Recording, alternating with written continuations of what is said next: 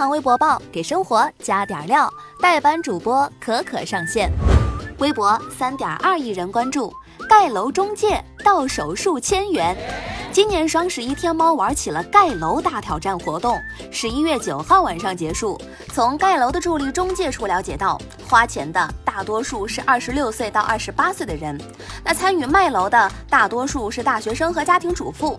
你看，四分钱一层楼，晚上九点之后集中下单，一场盖楼大挑战，一家中介说自己赚了两千多块钱呢。一顿操作猛如虎，一看战绩二毛五。对于盖楼的活动，微博网友纷纷吐槽：现在啊，电商做活动越来越没有诚意了。双十一再也不是简单粗暴的半价买一送一，那个定金翻倍，还有支付尾款时的满减，还有使用各种叠加红包和优惠券。然后呢，每家店还有各自的活动。双十一仿佛成了电商界的奥数。看完之后，可可只想回小学重新学习数学计算和语文阅读理解。现在呢，盖楼结束，友谊也结束了。忙活这么多天，你赚了多少呢？微博三千八百五十三点四万人关注，双十一表现列入期末成绩。双十一可不只是大家买买买就结束了，现在学校也把双十一当做考试了。双十一临近，义乌某电商学院学生也迎来了一年一度的期末考，教室改成了直播场地。学生啊，戏称自己的学院为“剁手学院”。该校老师也说，双十一期间的销售量、直播间的访问量都会列入到期末成绩当中。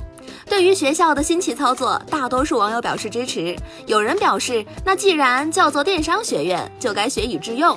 也有人说，这变成了一场实战电商课了。对于学生来说，真的是一种锻炼，也是真正的专业对口。可可给学校点赞，这不仅能让学生增加实践机会，还能打着复习的名义买买买呢，这不是一举两得吗？微博一点三亿人关注，日本多个行业禁止女性员工戴眼镜。最近呢，日本许多行业禁止女性员工戴眼镜的规定引发了热议。一位从事前台接待的女职员披露，她的公司禁止她戴眼镜，但是从事同样工作戴眼镜的男同事却被许可。有公司说戴眼镜会给人冷漠的印象，在餐饮行业当中更是不卫生。对于日本的奇葩规定，微博网友表示非常奇怪。有网友感叹道：“还好没有生活在日本，自己不适应戴隐形眼镜，也不敢去做激光，不戴眼镜那不是崩溃了。”也有网友批评说：“这不是赤裸裸的歧视吗？”嗯，其实可可觉得女生戴眼镜很有气质啊。但是毕竟日本嘛，出台任何的奇葩规定都是很正常的。但也别只禁止女性员工啊，也要禁止禁止男性员工别戴假发嘛，假发才更不卫生呢。微博一点五亿人关注。烈火英雄因涉嫌抄袭被起诉。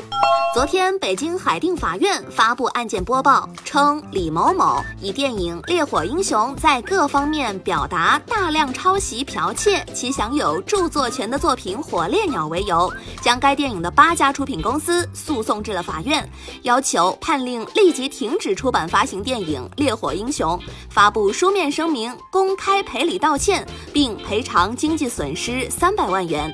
目前法院已受理此案，案件正在进一步审理当中。消息一出，引发微博网友的热议，大多数网友感到疑惑：啊啥？这不是真实故事改编的吗？这这还能抄袭吗？也有网友说，仔细查了查资料，电影是二零一八年开机的，小说是二零一八年写的，电影前期还要筹备呢，这来得及抄吗？现在碰瓷儿的太多了，电影都不够用了。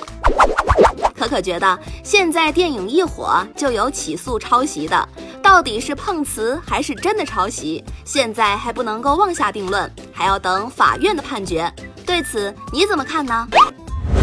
今天节目就到这儿，欢迎您点击订阅，明天再聊。